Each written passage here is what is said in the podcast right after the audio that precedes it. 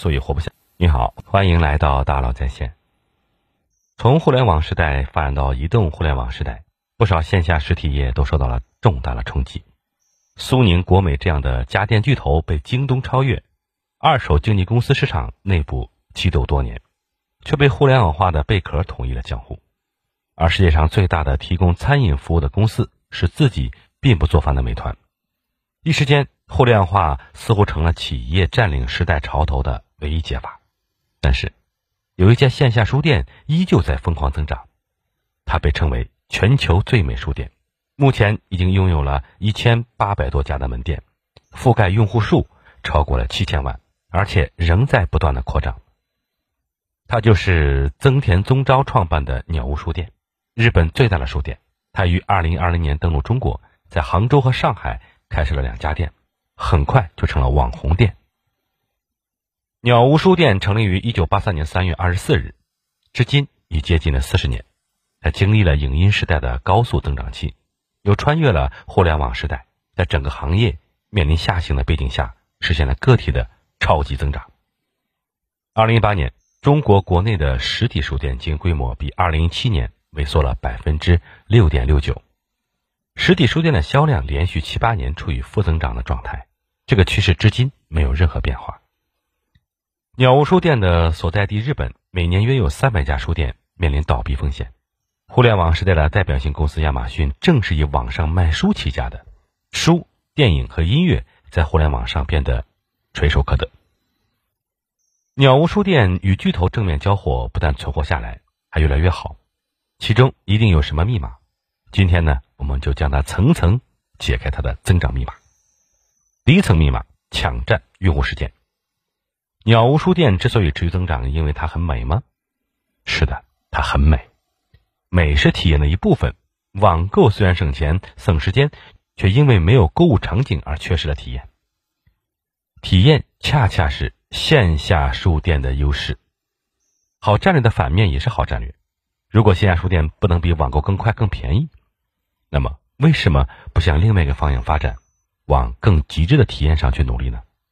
鸟叔店走的是千店千面的路线，每家店都要针对当地人进行调研和定位，结合地理位置实现个性化运营。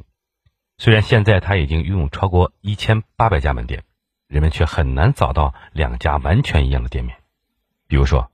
代工山店的目标人群是有钱有闲的老年人，店内呢就会有专门给老年女性做美容的美容院，方便老人给儿孙买礼物的环保玩具专卖店，宠物医院以及方便老年人上下出车的专门区域。银座店则主要吸引年轻人，不仅室内场景的设置啊非常像现代美术馆，还有各种艺术装置，同时呢不同门店的书籍几乎完全不同。增田宗昭要求新店负责人搬到店的附近居住，以便最及时的感受周围用户的体验。这样一来，不同店面不仅能给目标人群提供最合适、最优质的服务，还能带来引流效果，让用户去不同的店面打卡。为了提升用户体验呢，鸟书店做了很多超出用户预期的事情，比如说，大部分商品没有价格牌，不设置传统的收银台，没有推销海报，不打广告。这一切安排都是为了让用户获得更好的沉浸式体验，将用户的时间留在这里。第二层密码，书加 X。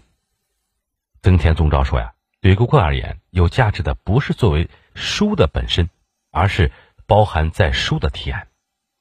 传统的线下零售是所见即所得，那即商店摆什么就卖什么。但鸟书店的逻辑是，先通过书籍的创造需求，再通过关联陈列。让用户为自己的突然产生的消费去冲动买单。在鸟书店里呀，健康类书架后面就是跑步机，美容书后面就是美容产品，唱片区后面就是唱片店，而旅游区书架背后设置个专门的柜台，提供个性化的旅游服务。用户用的不是书，而是书中揭示的生活，这是增田宗昭与他人不一样的洞察。在鸟屋书店里啊，书不仅是用来售卖的商品，更是。制造需求的工具，用增长的语言表述，舒适引流品，通过配套了场景式的产品陈列，用户的消费冲动很容易得到及时满足，客单价进一步提升。鸟书店将线下店的场景优势放到了最大，如此书变成了生活方式的入口。增田宗昭还说过另外一句看起来违反常识的话：很多书店之所以活不下去，就是因为他们在卖书。增田宗昭说的没错，只卖书恰恰是传统书店活不下去的原因。鸟书店打造的并不是卖书的场景，甚至也不是卖货的卖场，而是买场。一买一卖不仅仅是字眼转换，更是经营思维的转变。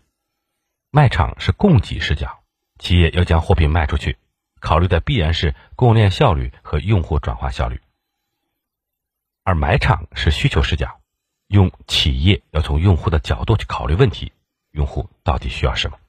用户买某个产品的代办任务是什么？有一个案例能充分体现增田宗昭的买场思维。二零一五年。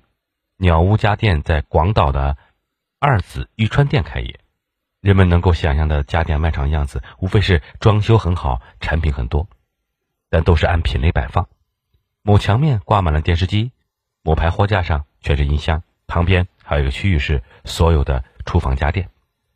这种陈列方式隐含假设是用户想要买的是某件商品。鸟屋家电的设计理念完全不同，卖场的商品并不是按照品类排放的。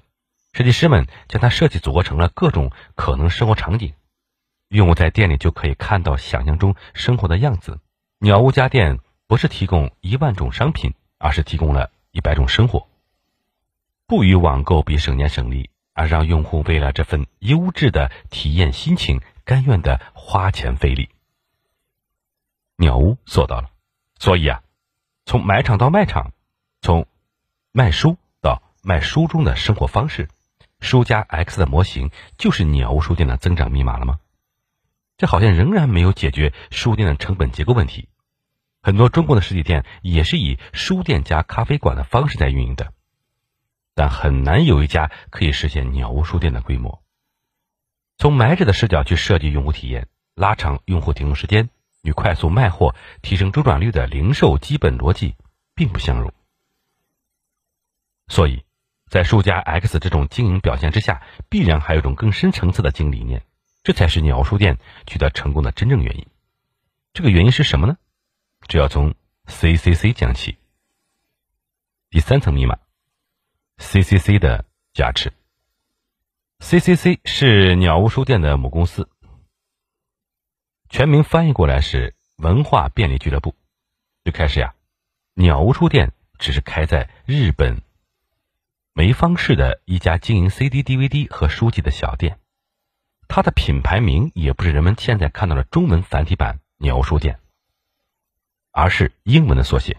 有人会误以为一千多家鸟屋的店面都是最美书店，其实不然。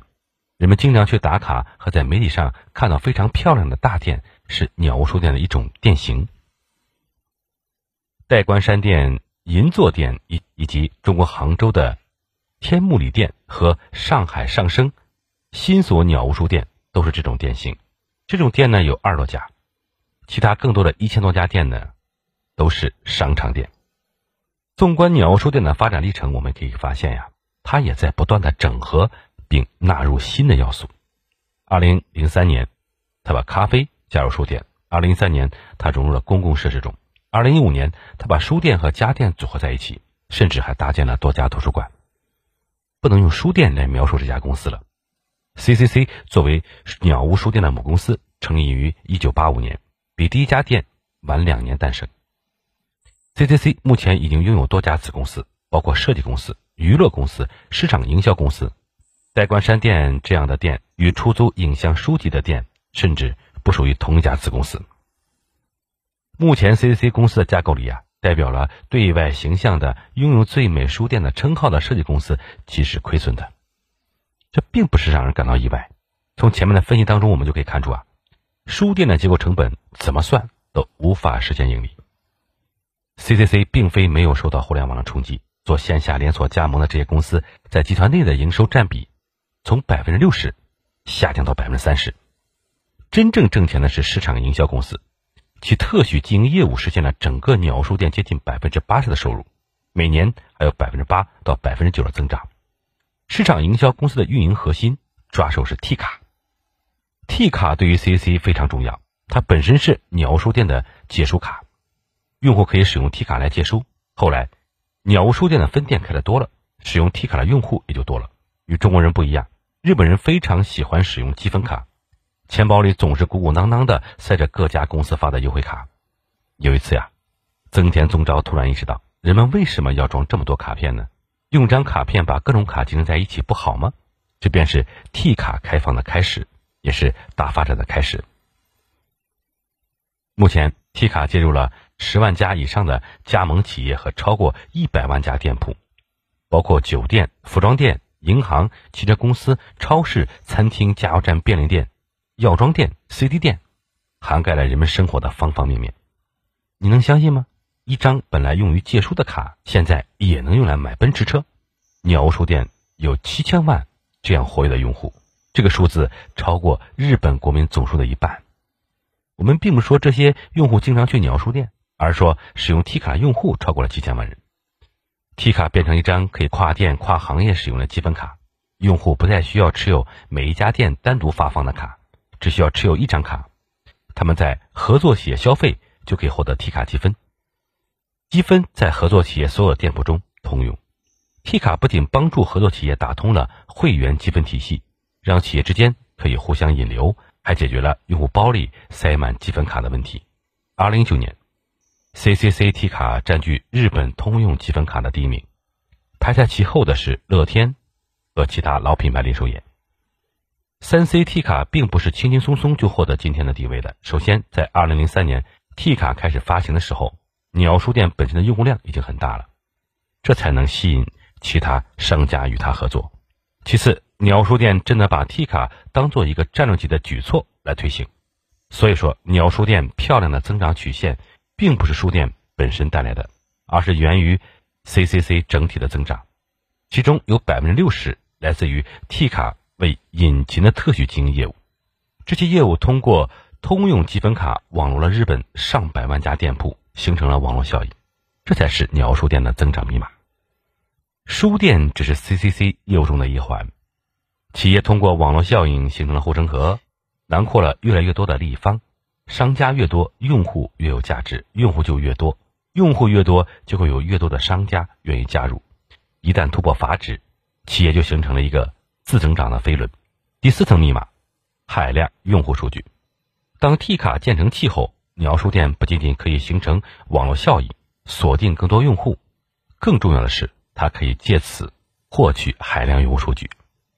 鸟屋书店可以在开店之前对用户群体进行精准的画像，并根据画像对店面进行设计和运营。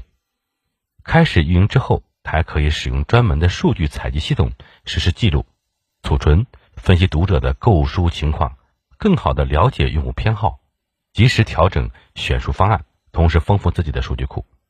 数据作为一种生产要素会越来越多。产生指数级价值，导致领先的公司越来越领先。每家合作公司提供的数据给鸟书店，又从鸟书店的数据中受益，百万家店实现了数据的对接，几乎画出了消费者的整个人生。T 卡的数据呢，不仅仅被鸟书店自己应用，还会被输出给合作公司，帮他们做用户的洞察，提供决策依据。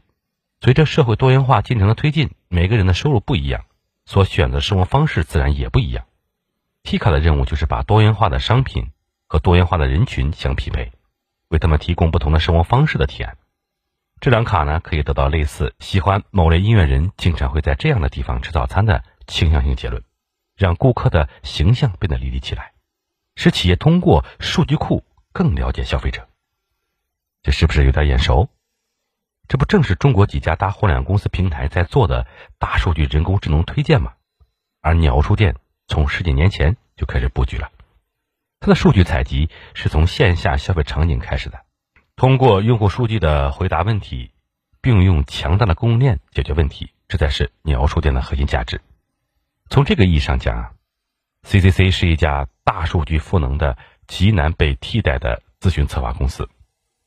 复杂度极高的商业逻辑一环套一环，我们画出了鸟书店的增长飞轮。增田宗昭说呀：“做企划才是 CCC 的本行，书籍、音乐都只是经营它的方法。增田宗昭对 CC 公司的愿景是，他必须成为全球第一的企划公司，而不是书店、唱片店之类的。他很清楚，有海量用户数据在手，公司已经完全不需要害怕竞争。怎么基于数据分析做好研究、服务与赋能，才是他最关心的事情。因此，企划的重要性不言而喻。CCC 目前拥有超过一百二家子公司，他从二零一八年开始便决定今后只做三件事。创造一个平台让消费者快乐，活用数据让消费者快乐，提供内容让消费者快乐。我们终于找到了鸟屋书店的增长密码以及它的战略逻辑，向生活提案。在这个逻辑之下，一些看似在商业上难以解释的行为都顺理成章了。比如说，代关书店明显亏损，CCC 为什么还要开呢？在单店的背景下，这个商业模式不成立。把它放在 CCC 的战略全盘上。就好理解了。代关山店是 CC 的广告，是 CCC 在向用户证明自己的提案能力。亏损的部分可以算作广告支出。向生活提案是鸟屋书店的品牌主张。表面上，它的业务种类很多，有书店、有家电、有图书店、有 T 卡、有出版，甚至还可以邮寄 DVD，看不出有什么关联性。其实这些业务底层呢，有一个共同的价值主张，将生活。浪费在美好的事物上，创造美好的时光。从第一家店开始，增田就开始秉承这个理念了。那还是在小城梅芳，他们尝试将 CD、DVD 和书进行组合，这样商品可以联动，能让用户的一整段时光都留在这里，而不是买了东西匆匆走掉。在这之前，市场上只有单独的 DVD 店、CD 店和书店。再比如前面提到的书加 X 模式，其初心也不是卖更多货，而是让用户有回到家的感觉。用户感觉舒服，自然便会停留的更久。正如曾田所说：“文化就是逗留，逗留多就是用户的粘性强。真正的氛围文化，就在你愿意花时间的地方，即使浪费时间也在所不惜。因为把时间浪费在美好的事情上，本身就是一件赏心悦目的事情。”我们开玩笑说，星巴克有气氛组，没想到这么早就是鸟屋书店追求的理念了。效率不带来幸福，要做让人感到幸福的事情。一家不追求效率的公司，却实现了爆发性的增长，这件事情的本身就很值得我们反思。一定是时代发生了什么我们没有注意到的细微变化。我们把维度提升一些来看，消费社会一般会经历三个阶段，第一个阶段叫。供给稀缺阶段，比如说美国早年的体型车，我国在二十世纪八十年代的电视机、洗衣机、自行车，重点都放在了生产。后来生产力提升，物质开始丰富，多个产品需要争夺同一个用户，消费社会就进入第二个阶段，也就是选择便利阶段。营销和品牌都在这个阶段发挥巨大作用，帮助用户降低选择成本。但这个阶段仍以大规模标准品。满足相似需求为主。随着生产力的继续提升，社会来到了第三个阶段，也就是个性消费阶段。文化认同从大到国家，年龄代际细分到一个个小的圈层，甚至每个人都有自我追求和自我主张。企业需要大规模的满足个性化需求。目前兴起的人工智能技术正在朝这个方向迈进。新时代的大众品牌必将慢慢变少，社会上。会涌现出更多的圈层品牌。品牌的三大作用是记忆、信任代偿和文化认同。前两个作用将会慢慢消失，没有文化认同的价值不但不会消失，还会愈加丰富。日本的消费社会正从第二阶段走向第三阶段，鸟屋书店的经营模式满足了这个社会变迁的需要。中国的消费社会也正向第三阶段过渡。十九大报告提出。中国特色社会主义进入新时代，我国社会的主要矛盾已经转化为人民日益增长的美好生活需求和不平衡不充分的发展之间的矛盾，因此，满足个性消费的产品将有实现爆发性增长的机会。最后呢，让我们来盘点一下，我们可以从这个案例中借鉴的增长策略。第一是价值破局，真正实现长期增长的公司呢，无不实现了价值创新。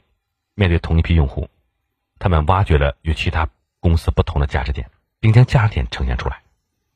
网络时代呀，物质极大丰富，信息极大充盈，有人通过提供更快、更多、更便宜的产品或服务来取得成功。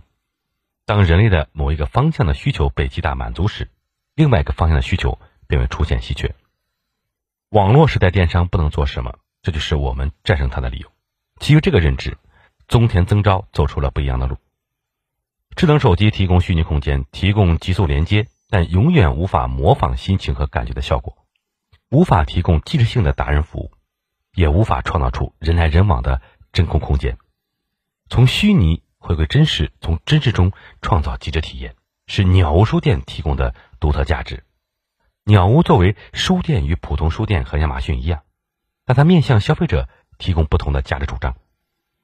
虽然鸟书店本身的商业逻辑复杂度更高，售卖图书、音像制品并不是它营收的主要来源，但其后续商业价值的实现依托于前端对消费者价值主张的实现。非常有趣的是呀，鸟书店的成功并非是为了应对亚马逊，它比亚马逊存在时间更长，它只是一直遵循自己的核心理念。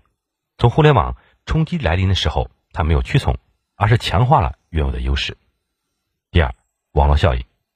网络效应指的是一个系统里的要素的应用与其他要素数量的正相关，也就是说，在一个系统里增加要素，对其他要素以及整个系统都有好处。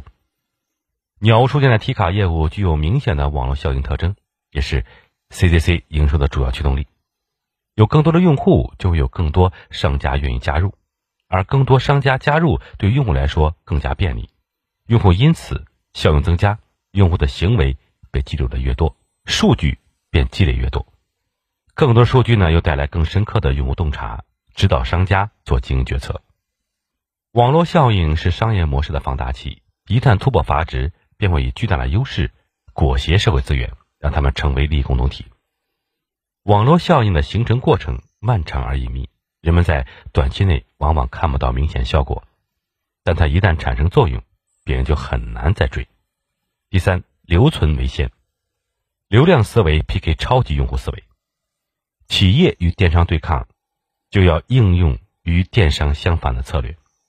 电商的基本逻辑还是效率为主，以多快好省为代表。淘宝实现了多，京东实现了快和好，拼多多则实现了省。但事情正在发生变化。马云在一次公开演讲中提到啊，每天晚上天猫和淘宝上有一万七千多人在浏览页面后呢，什么都不买就走了，他们就逛逛，他们不追求多快好省。这证明有大量用户呢，并非一直在追求效率，效率是工业时代的产物，是应对竞争的不得不，但生活是反效率的。鸟书店敏锐地洞察了这一点。鸟书店是先做用户洞察，千店千面是表象。每家店都在随着周围用户的需求不断变动，以用户为轴，满足店面周围用户各种各样的需求，这是超级用户思维。用鸟书店的语言来表述啊，流量思维就是卖场思维，计算公式是流量乘以转化率。流量思维夯实的核心能力是供应链管理能力和流量运营能力，企业挣取差价；而超级用户思维是卖场思维，是企业将自己打造成用户方式的入口。卖场思维夯实的核心能力是洞察力和提案力，在这个场域里啊，用户愿意为新增的情绪价值买单。用心理账户可以很好的解释这个状况。当鸟书店提供的不是一万种商品，而是一百种生活时，在用户心中，一个账户是某台家电值多少钱，另外一个账户是某种生活值多少钱，他的付费意愿显然是不同的。第四是认知升级。最后呢，我们用本质思考的方法，将鸟书店的几层经营逻辑做一下整体梳理，希望读者能再次意识到，对一个行业的本质认知不同，企业得出的经营策略就不同，导出的战略逻辑和路径也不同。问题是，鸟书店做的是一种什么生意？第一层，我们可以把它理解成书店生意，其核心的经营策略是一端抓住供应链，一端做好流量。早期的鸟书店确实是这样。它出租书籍和音像制品，通过不断的加盟覆盖更多人群。第二层，我们把它理解为书加 X 模式，即将书作为引流品引出书中的提案，卖书只是入口，更重要的是卖里面的生活方式、艺术、旅游、健康，这样可以提升客单价。这种模式的核心是塑造场域，将鸟书店变成了生活方式的入口，以买场思维让用户感觉舒适，愿意停留。第三层，我们把它理解成数据公司，这层是鸟书店能够生存下来的重要原因。T 卡刚推出时没有被赋予如此重大的战略意义，增田只想解决人们钱包里卡片太多的问题，却意外形成了网络效应。此处呢，还需要匹配极强的技术能力，以采集和处理数据。第四层，我们把它理解成咨询公司，个体或许拥有完成几个项目的咨询能力，但大规模的咨询能力必须依靠海量的数据。这个时候，企业要匹配的能力是洞察力和体验力。这几条逻辑叠加起来，便是鸟书店走到现在的经营逻辑。这是几条经营逻辑，其实都来自于同一个方向，就是鸟屋书店的愿景和使命。它的愿景是成为全球第一的策划公司，使命是创造美好的时光，人们将时间浪漫在美好的事物上，而鸟书店就会创造美好的事物。鸟书店已经进入中国，我们如何判断它在中国的走向呢？按照上面的层次逻辑，我们很容易得出结论：它作为网络打卡点没有问题。按它已经拥有的体验能力，做咨询业务似乎也走得通。但想在中国形成类似 T 卡的网络效应，它几乎没有可能。支付宝、网信、京东甚至爱奇艺都比它更有机会。支付宝与微信已经具备了网络效应，鸟屋书店的这条道路也许可以让其他中国企业获得某种启发。好感谢您的收听，咱们明天见。